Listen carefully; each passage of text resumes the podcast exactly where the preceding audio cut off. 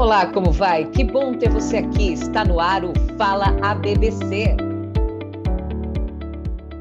dia 25 de novembro do ano passado, o Conselho Monetário Nacional publicou uma resolução que alterou as regras de classificação e mensuração de ativos financeiros. Os novos critérios fazem parte do IFRS, conjunto de normas internacionais para instrumentos financeiros, e entrarão em vigor em 2025. A participação do Brasil em acordos financeiros globais não é de agora. Desde 2010, seguimos as normas internacionais de Contabilidade do IASB, International Accounting Standards Board, também chamados de IFRS.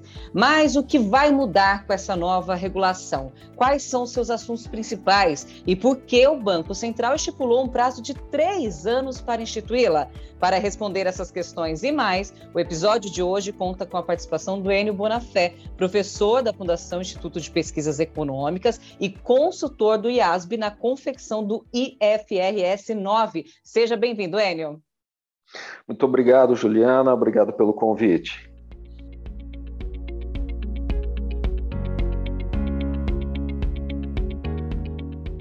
qual né, a real parte que nós temos aqui de seguir as normas internacionais de contabilidade? Uau, isso é muito importante a gente ter isso em mente. Né? Quando a gente ouve falar muitas vezes de normas do Banco Central, a gente fica pensando: olha, o Banco Central é o regulador, o supervisor, aquele que fica pegando no meu pé para que a gente faça as coisas direitinho. Né? Mas é muito mais do que isso, não é isso não é, a importância é a mesma da gente aprender a falar inglês. Né? A gente aprende a falar inglês quando sai pelo mundo para conversar, para fazer turismo, para fazer negócios, porque é a língua internacional, não é porque seja melhor do que o português. Então, a gente a, adotar a contabilidade internacional significa que a gente está adotando a mesma linguagem de negócios que o resto do mundo adota. Então, isso para a gente é muito importante. É, até então, antes da gente adotar o IFRS no Brasil, é, as empresas que iam lançar ações, captar recursos no exterior, por exemplo, tinham que fazer a contabilidade local lá. Então, a empresa tinha a contabilidade aqui no Brasil, os bancos tinham a sua contabilidade aqui, iam para Nova York e tinham que adaptar e fazer na, no, no US na contabilidade lá dos Estados Unidos e assim sucessivamente, eu fosse fazer na Europa ou na Ásia, etc. Então, isso barateia muito né, os nossos processos contábeis e nos permite falar a mesma língua, a gente consegue se entender. Né? Quando um estrangeiro perguntar, mas quanto é o lucro da sua empresa, do seu banco, quanto é o patrimônio líquido do seu banco, a gente consegue responder e ele vai falar, ok, muito legal isso. Antigamente, não. Ele dizia, mas como que você mediu o seu lucro? Como que você mediu o seu patrimônio líquido? E aí a gente falava, eu medi com as normas contábeis brasileiras, né, o BRGAP. Eu falava, mas eu não conheço as normas contábeis brasileiras. Agora não, a gente pode dizer, eu estou medindo com IFRS. Ele vai falar, ah, então eu sei como é medido.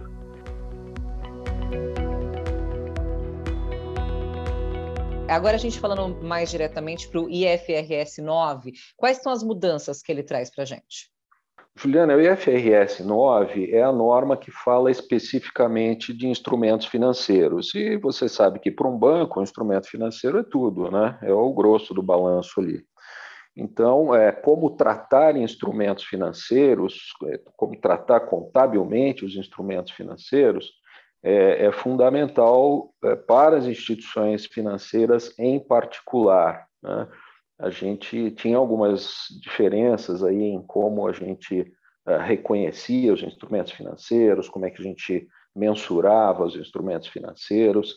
Então, agora a gente está dando um grande passo aí e as instituições financeiras vão ser muito beneficiadas com a adoção do IFRS 9. Instrumento financeiro é, é aquilo que a gente chamava de ativos financeiros, né, antigamente, mas na realidade é mais, porque você também tem passivos financeiros, né? Um CDB de um banco, quando ele emite esse CDB, é um instrumento de captação, é um passivo dele. Então, a gente é, não trata mais de ativo financeiro, a gente chama todos os instrumentos pelo nome correto, instrumentos financeiros. E aí estão incluídos todos os ativos, todos os passivos, os instrumentos patrimoniais, que são ações é, e correlatos né, às ações, os derivativos todos estão incluídos aí também. Agora, aqui no Brasil, esse conjunto de regras já é discutido desde 2017. Por que o Bacen demorou tanto para recepcionar exatamente isso que nós estamos falando, que é o IFRS 9? Juliana, uma boa pergunta. É, eu acho que o Bacen tinha lá os seus motivos, né? É, primeiro, quando a gente começou a pensar em adotar, quando a gente, na realidade, recepcionou as normas do IASB aqui no Brasil, em 2008 é, de forma voluntária e de 2010 para cá de forma obrigatória, o Banco Central já estava ali participando desse processo de é, adotar as normas internacionais no Brasil. É, depois, a gente, naquele momento, estava vivendo ali a crise financeira internacional né, de 2008, e naquele momento também o IASB colocou um projeto de revisão da norma, antes do IFRS 9, a gente tinha o IAS 39, era a norma anterior para instrumentos financeiros. E aí o Banco Central falou: puxa vida, mas essa é a principal norma para um banco, né? dado que o, que grosso do que tem ali para um banco é instrumento financeiro. Então falou: vamos esperar terminar a revisão e aí a gente adota já a norma nova aqui no Brasil.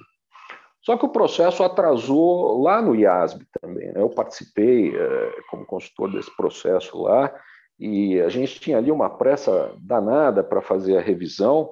É, a ideia era publicar uma nova norma ainda em 2010, mas a nova norma só foi publicada em 2014, né, para valer algum tempo depois. Então, o processo lá foi muito demorado também.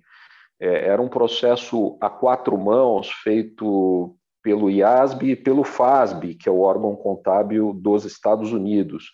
É, então, era um, um, trabalho ali dessas equipes em conjunto e mais outros consultores, como, como éramos nós lá. É, e houve alguma divergência entre a visão do IASB e do FASB. Tanto é que o FASB acabou publicando um pedaço da norma lá por conta própria, ela tem algumas é, divergências em relação à norma IFRS, em relação à norma do, do, do IASB. É, não é grande coisa, mas não é idêntica. Né? Então, esse processo que atrasou lá redundou em atraso aqui também. Além do que, o Banco Central ele tem todo um processo de revisão do, das outras normas que ele tem que fazer. Né?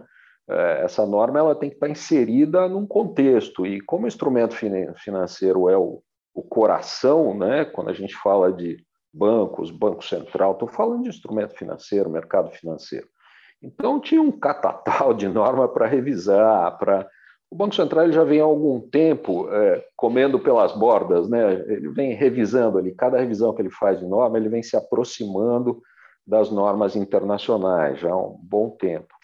É, mas tinha ali esse processo todo é, para ser feito, é, atrasou um pouco mais do que a gente imaginava, inclusive, porque ele é, colocou os editais de consulta pública já tem alguns anos, terminou isso aí, como você mencionou, em 2017, né? E a gente imaginava que logo depois é, ele editasse as normas aqui. Mas é, alguma questão interna lá, eles acabaram levando esse tempinho. Eles estão revisando aí várias coisas. É, então, eu imagino que tenha tido ali alguns, é, algumas questões mais operacionais mas ele está comprometido, sim, com a adoção das normas internacionais lá desde o início, lá de 2007.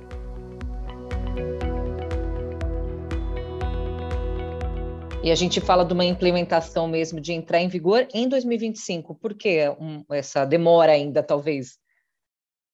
Olha, por incrível que pareça, Juliana, é, essa demora é uma demora boa, né? É uma novidade boa. É, a gente aqui no Brasil estava muito é, acostumado com normas que é, eram publicadas hoje para valer logo no dia seguinte. Estou exagerando, mas num prazo muito curto. Né? Então, sempre era muita pressão, muita novidade que os bancos tinham que lidar, às vezes, num prazo é, exíguo demais. O prazo de três anos é um prazo normal, habitual para esse tipo de novidade, né, de norma contábil ou norma prudencial no exterior. Né? O que a gente está fazendo aqui é ir para a normalidade, é virar país desenvolvido e civilizado. Precisa ter um tempo para que as instituições adaptem os seus processos, os seus sistemas. É, o Banco Central, na realidade, com essa norma, ele deu um pontapé inicial, mas ele tem que fazer a publicação de mais um monte de normas que vem a reboque desta. Esta é uma norma importante, né? a resolução está no topo da hierarquia das normas lá, mas certamente virão aí circulares, cartas circulares, instruções normativas e outro tipo de norma que vai regulamentar essa resolução.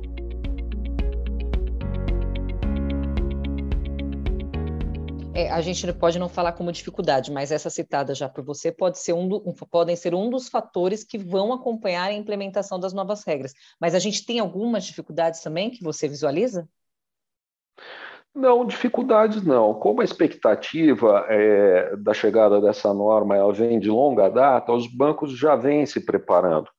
Na realidade, é, desde aquele início lá de 2010, o Banco Central já tinha soltado uma norma que exigia que os conglomerados financeiros eles publicassem pelo IFRS ah, uma versão, pelo menos que era a versão deste conglomerado. Então, aqui no Brasil, a gente tem publicações individuais, né, para cada instituição, para cada CNPJ, tem lá um balanço é, distinto. Né? E tem o consolidado do grupo. Né? O consolidado já vinha sendo publicado pelas instituições é, há bastante tempo. Então, a, os bancos já estão, já conhecem as normas, já estão acostumados a lidar com ela. Então, não tem assim nenhum grande problema, né? Que veja, o problema, as dificuldades são operacionais mesmo, né? A partir do momento que você aperta o botão, Aí você tem que é, atualizar os sistemas, por mais que você saiba o que tem que ser feito, tem que implementar isso, colocar lá nas rotinas do dia a dia. Né? Essa é, esse é o custo, eu não vou dizer nem dificuldade, mas é o custo que a gente tem aí pela frente para a implementação disso. Mas nada que já não fosse previsto e assimilado pelas instituições. Correto. Para a gente encerrar, né, de alguma forma as normas acabam afetando o balanço dos bancos? É, minimamente, minimamente. É, quando a gente fala em IFR 9, IFRS de uma forma geral, IFRS 9 em especial, se você falar na Europa, por exemplo, eles tiveram lá muito mais dificuldade que a gente para é, adotar né, e lidar com essa norma, porque ela traz alguns conceitos, em especial o conceito de provisionamento para perdas, que a Europa toda e outros lugares do mundo, inclusive Estados Unidos também, é, trabalhavam que eram de perdas incorridas. Você só podia registrar no balanço é, as perdas que, que fossem inequívocas que fossem acontecer, né? Então, na crise de 2008, o que aconteceu é que o mercado não percebeu, olhou os balanços e não viu o tamanho do problema que estava embutido ali, que estava implícito. É, porque as provisões estavam é, muito pequenas e reconhecidas tardiamente. A expressão em inglês que a gente usa, too little, too late. Né?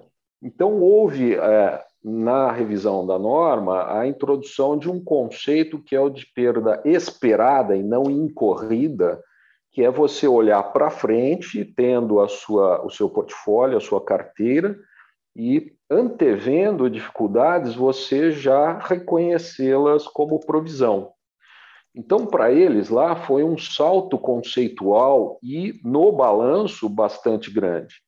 Aqui, para a gente, não é tão grande assim, porque a nossa norma, é, que mexe com o provisionamento, que determina como fazer o provisionamento, é uma norma que já colocou esse conceito, ela está em vigor aí há 20 anos, né? ela já trabalha com o conceito de perdas esperadas. Então, para a gente não vai ter tanto impacto no balanço assim. É um, uma particularidade é, boa nossa aqui. É bom a gente vibrar com as notícias positivas também, né, Eu quero agradecer a sua participação, excelente conhecimento. Muito obrigada, viu? Eu que agradeço, Juliana, estou à disposição. E a BBC agradece, então, a participação de Enio Bonafelli, professor da Fundação Instituto de Pesquisas Econômicas e consultor do IASP. Fique conosco, compartilhe nosso conteúdo. Fala BBC, fica por aqui. Até mais.